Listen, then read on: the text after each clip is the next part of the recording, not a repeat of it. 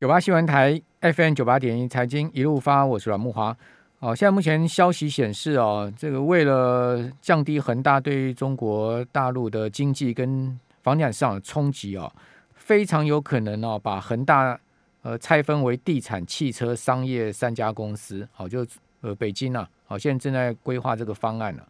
好，这个一分为三呢，而且把恒大变成是一家国营企业。好，那相关的重整计划呢，可能会在近期公布啊。那恒大也宣布要如期支付今天到期的债息。好，这个所以使得今天股价一度飙涨了三成。不过，呃，今天恒大虽然一度飙涨三成，但股价后来后来是有压回了。好，这个呃，就像昨天我在直播节目里面跟各位报告的，这个北京不可能容忍恒大这个无序破产的。然后那个这个对中国大陆整体呃造成非常大的冲击。好，不过在这样状况之下呢，我觉得未来啊，这个所谓土地财政的问题啊，就是中国大陆各地方政府的呃土地财政，借由卖土地哈，跟呃房企结合啊，哦开发商结合卖土地这种土地财政推动经济增长的模式啊，可能没有办法持续下去了。哦，就由房产开发带动经济增长的模式恐怕要终结了。好，那这那当然，我想北京最近也在思考，就或者说它也很明显有各种动作，要把它的经济发展哦转成另外的像德国模式啦，哈这些我们先节目有谈过的。好，那是不是能顺利转型呢？就考验哦，呃后面很多的呃我们这个呃这个中国大陆政府要执行力啊以及做法了哈。好，那我们今天这一段请教富兰克林资深写梁佩玲。好，佩玲你好，富华各位听众朋友、观众朋友，大家好。好，那我们现在有直播，您上 YouTube 打九八新闻来可以看到我们的直播画面。哈，佩玲觉得这个恒大，呃，北京什么时候会出手呢？呃，的确，我想这几天，当然礼拜一是造成金融市场最恐慌的一个状况，不论是美股啊、港股的一个崩跌。不过这两天的消息，我想逐渐的一个，就是至少是释出比较正面的消息。那因为其实就是在今天，恒大有两笔债，一个是当地债的部分债息的部分是已经昨天就已经公告说他今天会支付，但是对美元债的部分，其实他的态度一直是比较模糊的。不过因为另外一方面，就是因为其实前几天的一个市场的一个。剧烈震荡，尤其是港股的一个部分，其实我们真的是呃，从中秋连假昨天回来上班，昨天一整天几乎都是投资人或者是很多来自于投呃通路端都是在询问端，不论是中国地产股恒大的一个铺险，那当然我们旗下的基金都没有之外，甚至还有投资人已经担心到说，是不是所有的港股的铺险都要算给他们看？你就可以知道，其实昨这几天的一个市场氛围是相对比较谨慎的。那所幸，其实我觉得也因为整个市场氛围的一个谨慎。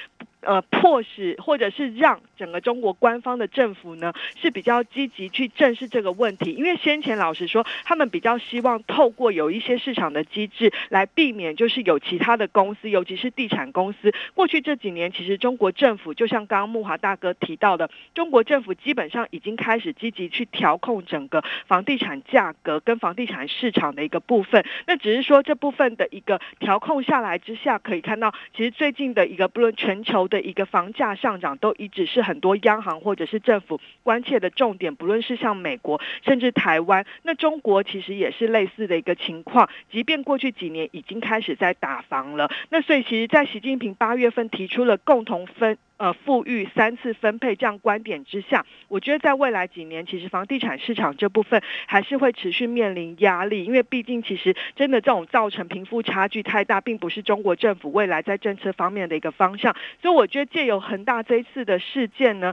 其实我觉得这应该是说，如果就今年底之前，恒大大概有六点七亿美元的一个债息要支付，然后明年的部分大概还有七十四亿的一个到期的债券本金。基本上其实是压力很大的，所以我觉得呃，中国政府在现阶段适时的一个表态，不要说有马上很完整的一个解决方案出来，至少它适时的表态是可以呃去稳定市场的一个信心。那实际上的解决方案，不论是刚刚您提到的，像是一拆为三，或者是把它转型成变成一个国有的一个企业，我觉得这是我们目前看到都有可能的一个方向。那这也是可能的一个解决方案，至少它是一个有序的一个呃。重组这样子的一个方向来迈进的话，我觉得对于金融市场的影响，第一个至少是恐慌的一个气氛应该是可以适度的一个止住。那第二个它的扩散效应，我觉得还是要看的就是整个房地产市场的一个部分，因为其实真的对中国的一个经济还是洞见观瞻哦。所以我觉得这部分，尤其是房产占美呃中国的一个民众的一个资产的一个比重，其实也是相对比较高的。我觉得这部分对于中国经济的一个外溢效果，就是会在造成中国经济放缓。这部分是。未来可能必须要比较观察的一个部分。那当然，最近其实很多券商都已经开始去调降今年甚至明年的一个经中国的经济成长率预估。那我觉得在这样的一个环境之下，因为市场也已经反映了这样子的一个利空，只要是这个呃很大的事件没有再进一步的一个恶化跟扩散的话，我觉得这部分的一个利空应该是可以逐渐的一个呃淡化。那当然后续还是要看实际上是不是有完整的一个解决方案出来。就像我刚刚提到的。因为它年底之前到明年都还有蛮多的一个债息要支付，如果说还是出现可能违约的一个状况，而造成它的一个债券价格急速的一个呃呃波动的话，我觉得对于金融市场或多或少还是会有一些消息面的一个纷扰。好，那当然，因为北京它不会到最后关头，它不会出手嘛，啊，对，它一定是让恒大先自救嘛，对，好，因为你自救到最后，你实在是没有办法把你自己救起来，那我只好出手了。哦，因为你在第一第一个时刻出手的话，会招致很大的批评。哦，就是说道德风险，道德风险啊，哈，包括其他房企也会有样学样嘛。嗯。好，所以在这样状况之下呢，我就像我昨天讲，他一定会出手，只是时间点的问题。那现在目前市场估计，大家恒大有几个可能发展方案。第一个呢，就是说最惨的就是所谓的失序哦，失序的违约跟破产。那其实这种发生几率非常低了，哦，因为毕竟它这个几率一发生，这样的情况一发生的话，那是是动摇国本了。好，第二个呢，就是有序的破产重组，好，这个预估发生的几率比较高，就是由这个政府主导，让恒大朝向有序的债务重组，好，这也是一个比较有利的方向。好，那此举呢，就可以让恒大履行他的偿债义务啊，也可以最大的限度去挽回债权人相关损失啊。那现在目前，刚佩林也讲了嘛，他现在目前的处理债务的方式是以境内先为主嘛，对，境内的投资人先为主。好，因为毕竟那个恒大财富啊，恒大理财啊，他实际上搞了四百亿啊人民币啊，让这些。恒大的员工家属啊，或者说相关投资人，大家是血本无归。那这个绝对北京不会让他呃坐实这样子，就是说监管不力啊，或者说金融控管不力的这种口实啊，怎么样也要让让你把钱逼出来还给投资人嘛。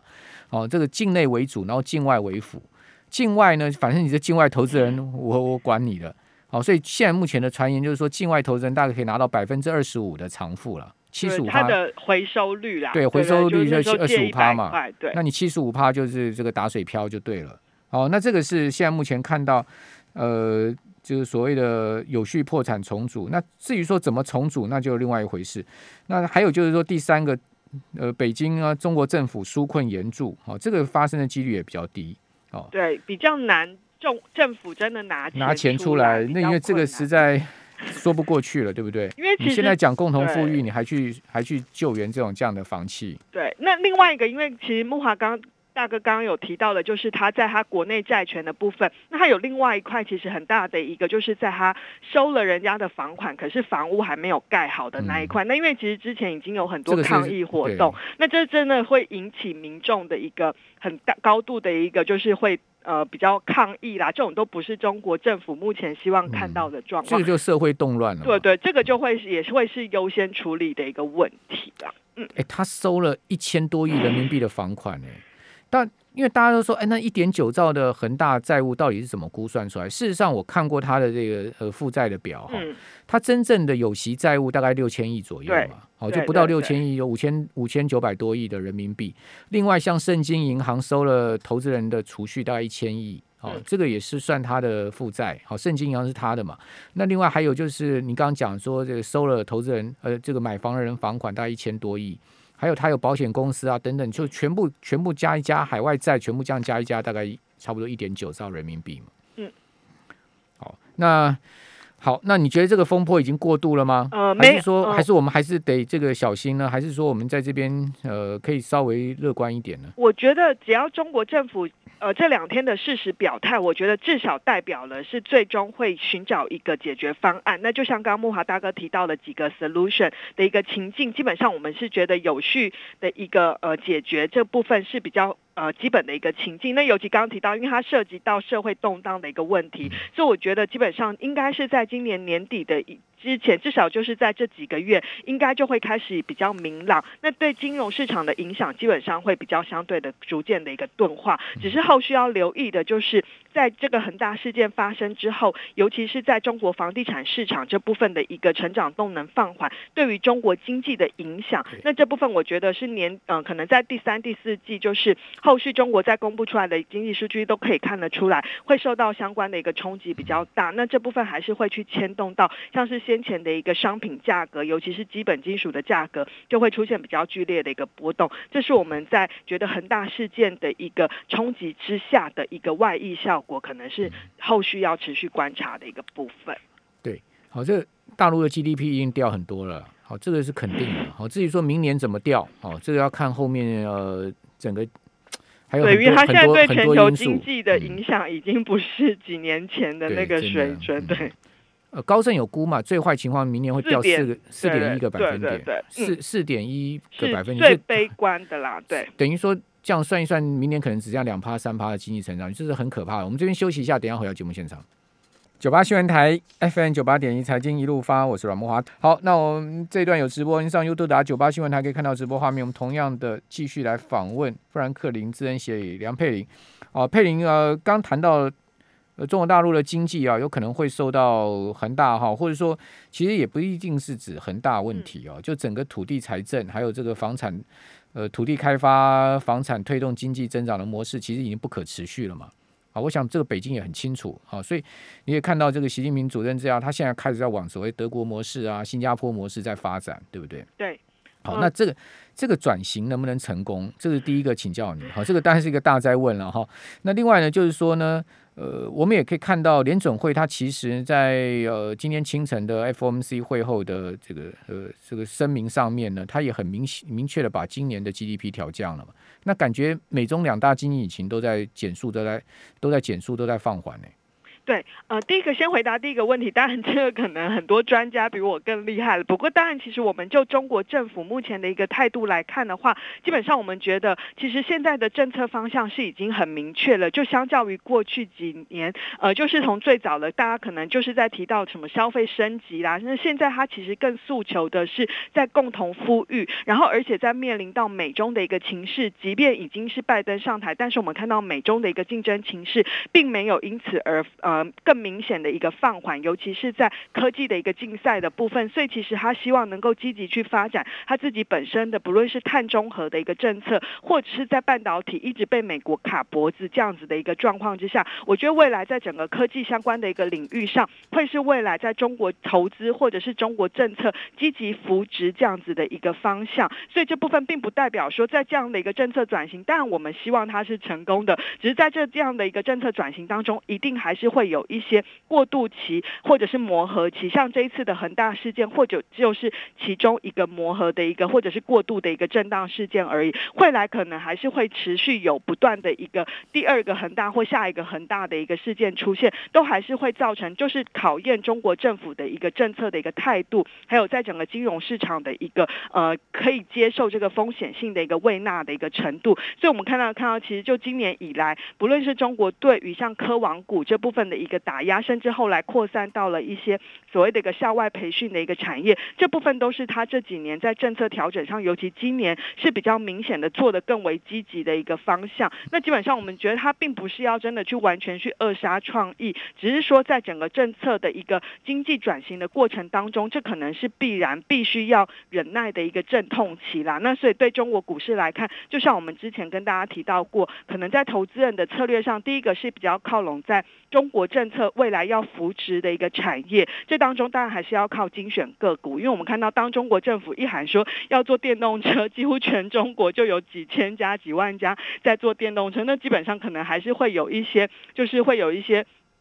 参差不齐的一个状况，所以这当中但还是要靠今年的选股。第二个就是你可能还是要去寻找，就是比较能够就是比较多元分散这样的一个配置。嗯，好，那。刚谈到了这个联准会最新的利率决议哈，嗯这个声明，您可以帮我们做一些详细的解读吗？好，呃，第一个当然这一次的声明跟会后的主席的记者会当中很明确的就是提出来说，整个美国的经济跟就业指标是持续的走强，那尤其就通膨的部分还是维持在一个高档，虽然他还是提到是把呃反映暂时性的因素哦，不过在会后记者会的时候，鲍尔是特别明确的指出说，有可能在十一月份就会宣布启动开始呃减码购债，然后在二零二二年中结束。但是他也去淡化了说，哎，我开始缩减购债，不代表我很快就要升息。这是第一个，我觉得在金融市场的反应上，昨天美股三大指数大概是都涨了一个 percent 左右。我觉得主要是在于从六月份联准会的一个会议或会后的一个记录，就已经开始试不断的跟市场试出说，他年底之前有可能要缩减购债这样的一个政策的一个沟通，我觉得算是蛮成功的。就是至少在他真的这样子从鲍尔的嘴巴说出来之后，反而金融市场的反应基本上是相对可以算是稳定的、淡定的一个情况。那第二个，我觉得还是比较让我个人或者是投资人，我觉得还是要去关注，就是比较意外的是，他在利率点阵图当中，其实整个认为明年要开始升息的一个官员，已经从前一上一次会议的七位增加到九位，多了三个，对对，而且这个升息可能有一码或两码，嗯那。跟有九位是支持还是要维持目前的利率水准不变，可以看到这当中两派的一个立场其实非常的一个分歧哦。对那这当中未来也会是鲍尔他要去做意见整合很重要的一个扮演的一个关键的角色啦。那第三个，那就升息的一个路径来看的话，二零二三年跟二零二四年有可能都各升息三码，这个也比先前，尤其是二零二三年上一次六月份预估也只有升息两码而已。所以我觉得就这一次整体来看的话，缩减购债的一个政策，基本上市场已经接受了，这是一个已知的风险，而且也已经反映了。那就升息的路径，我觉得是市场现阶段可能觉得，哎，还有一段时间，我再观察看看。所以目前的金融市场并没有太把它放在心上，但是我觉得等到如果今年年底之前联准会开始缩减购债的话，可能投资人就会开始把焦点放往。明年到底什么时候联准会有可能开始升息？所以明年的上半年就是元月行情过后，或许投资人就要开始去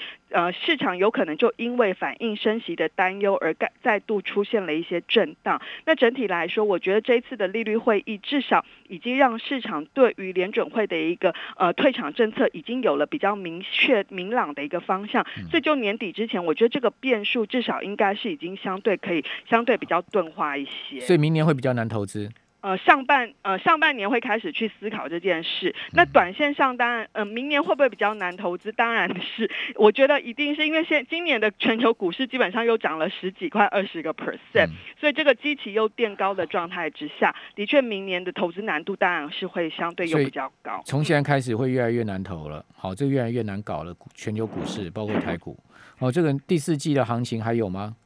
呃，我我们基本上还是相对正面，只是说，我觉得十月份还是有一个坎要过啦，就是在美国的债务上限，这个不是民主党已经他在呃众议院有过可是对参议院没有过，参议院还没有投。那因为参议院其实需要共和党的支持。那虽然其实现在市场的解读会认为这个双方在争取明年之后的一个话语权啦，就是他们可能真的就是比较偏向于政治操作的一个部院参议。院他们也过半呢、加对可是加加贺锦丽不就五十一票？对对对对对对，可是就还是就是要确保完全都不能跑票。嗯然后这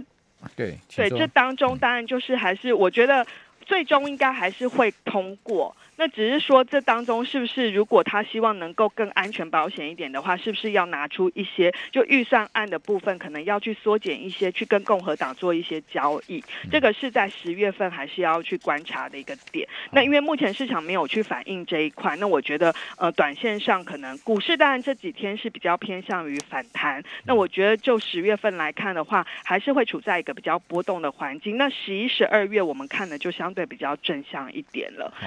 我看市长已经在恐吓啦。穆迪说，美国一旦违约，股市要崩三十趴。